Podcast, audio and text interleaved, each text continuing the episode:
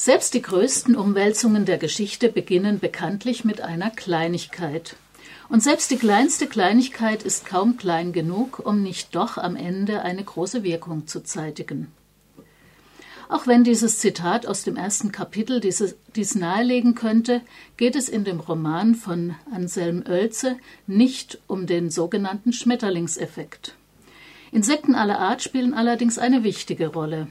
Denn der Roman erzählt die Lebensgeschichte von Alfred Russel Wallace, einem Naturforscher, der sein Leben vor allem mit dem Sammeln und Kategorisieren von Käfern, Schmetterlingen und anderen Getier gewidmet hat.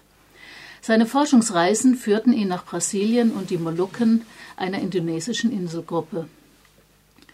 Wallace hat nicht die besten Startchancen im Leben.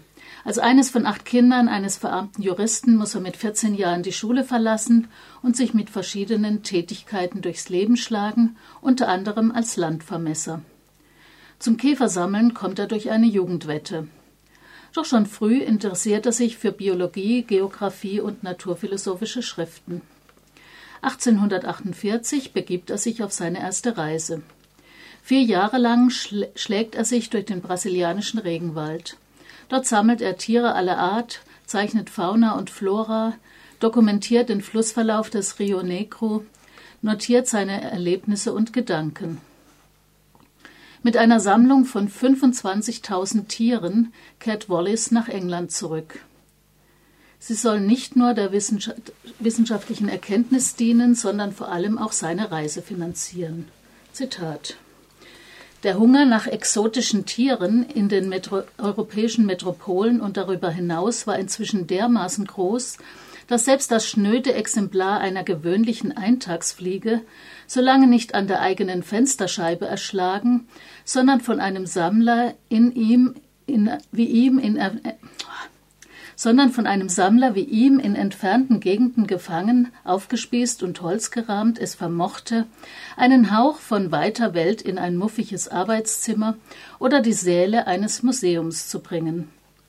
Wie auch immer es sich damit verhielt, es ließ sich jedenfalls ganz passabel davon leben, am anderen Ende der Welt zu hocken und kleine Tierchen aus dem dreckigen Erdreich heraufzubefördern.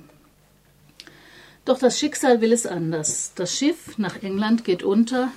Wallace kann nur sein nacktes Leben, einen Papagei und eine Blechdose mit wenigen Unterlagen retten. Trotzdem tritt er bald die nächste Reise an zu verschiedenen indonesischen Inseln. Dort macht er eine erstaunliche Entdeckung. Hier folgt noch ein Zitat. Aus einer Palme am anderen Ende fiel ein weißes Bündel auf den Boden und landete im sonnenerhitzten Staub. Der Bärtige stand auf, überquerte den Platz und erkannte, noch bevor er bei der Palme angekommen war, worum es sich handelte. Doch das, was er sah, vertrug sich so gar nicht mit dem, was er erwartet hatte. Erwartet nämlich hatte er nichts anderes als die stoffumwickelten Habseligkeiten eines Insulaners, der gut getarnt in der Krone saß, um Palmherzen zu schneiden, und der ihm vielleicht sagen konnte, wie oft und von wo genau ein Schiff in Richtung Celebes fuhr. Stattdessen sah er einen Packen aus weißen Federn mit hingestreckten Flügeln, dessen leuchtend gelber Schopf auf dem Kopf ihn unzweideutig als Kakadu verriet. Der rechte Flügel des Vogels zuckte, die Pupille des linken Auges war nach oben verdreht. Der Bärtige beugte sich über den Schnabel und wusste einen Moment lang nicht, welcher Frage er als erstes nachgehen sollte. Der Frage, weshalb ein Vogel aus einer Palme fiel, oder der Frage, weshalb es sich bei diesem Vogel um einen Kakadu handelte. Denn so nett das Tier mit seinem gelben Helm auch anzusehen war, es gehörte nicht hierher. Bali, Lomboks nächster Nachbar in der langen Reihe wie an einer Perlschnur aufgereihter Inseln lag keine 30 Meilen entfernt. Und nach allem, was bekannt war, und nach allem, was er selbst während seines kurzen Aufenthaltes dort gesehen hatte, gehörte es eindeutig zum Gebiet Asiens. In Asien gab es keine Kakadus. Kakadus lebten ausschließlich in der australischen Region. Und weshalb sollte es auf Lombok anders als auf Bali zugehen?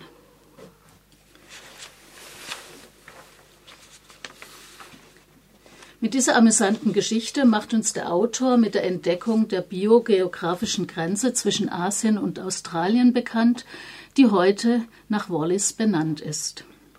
Weniger erfolgreich ist Wallace mit seinen Gedanken über die Varietät und Weiterentwicklung der Arten. Aus seinen Beobachtungen folgert er, dass die natürliche Selektion die Grundlage der Entstehung der Arten ist. Unglücklicherweise schickt er seine Erkenntnisse ausgerechnet Darwin, der aus seinen Forschungen die gleichen Folgerungen gezogen hat, aber bisher nicht wagte, sie zu veröffentlichen. Für Darwin ist der Brief von Wallace der Anlass, sein Werk Die Abstammung der Arten zu schreiben. So kommt er Wallace zuvor und erwähnt diesen nur mit einem Satz in seinem Vorwort. In dem Roman gibt es eine Parallelhandlung, die in der Jetztzeit spielt. Alfred Bromberg, der Antiheld dieser Geschichte, teilt mit Wallace die Erfolglosigkeit. Obwohl er deutlich bessere Chancen als jener hatte, dümpelt Bromberg perspektivlos und mit eingefahrenen Gewohnheiten als Nachtwächter in einem Museum für Natur- und Menschheitsgeschichte durchs Leben. Morgens nach Feierabend trifft er sich mit anderen nachtarbeitenden Gestalten, die gerne kneipenphilosophische Debatten führen. Doch auch ein Zwangscharakter wie Bromberg ist vor kleinen Veränderungen mit großer Wirkung nicht immer gefeit. Als er eines Nachts im Museum mit einem Stapel Bücher auf dem Arm über einen Teppich stolpert, fällt ihm ein Werk über Wallace ins Auge und sein Leben kommt unerwartet in Bewegung. Bromberg will die Ungerechtigkeit der Geschichte nicht akzeptieren. Zusammen mit seinen Freunden entwickelt er einen Plan, um Wallace posthum zu dem ihm gebührenden Ruhm, Ruhm zu verhelfen. Alfred Hölzels Debütroman beschreibt anschaulich den fieberhaften und unermüdlichen Wissensdrang des Autodidakten Alfred Wallace, aber auch die Mühen und Gefahren, die er auf seinen Forschungsreisen auf sich genommen hat. Manche Passagen finde ich sprachlich etwas hölzern und altmodisch, einzelne Monologe zu sehr der Vermittlung von Fakten dienlich und dadurch ein wenig langatmig. Aber insgesamt ist das Buch, wie meine Zitate hoffentlich gezeigt haben, unterhaltsam und amüsant geschrieben. Ich habe es gerne gelesen und viel gelernt. Das war die Beschreibung von Wallace von Anselm Oelze, erschienen im Verlag Schöffling und Co. in Frankfurt am Main 2019. Es hat 264 Seiten und kostet gebunden 22 Euro.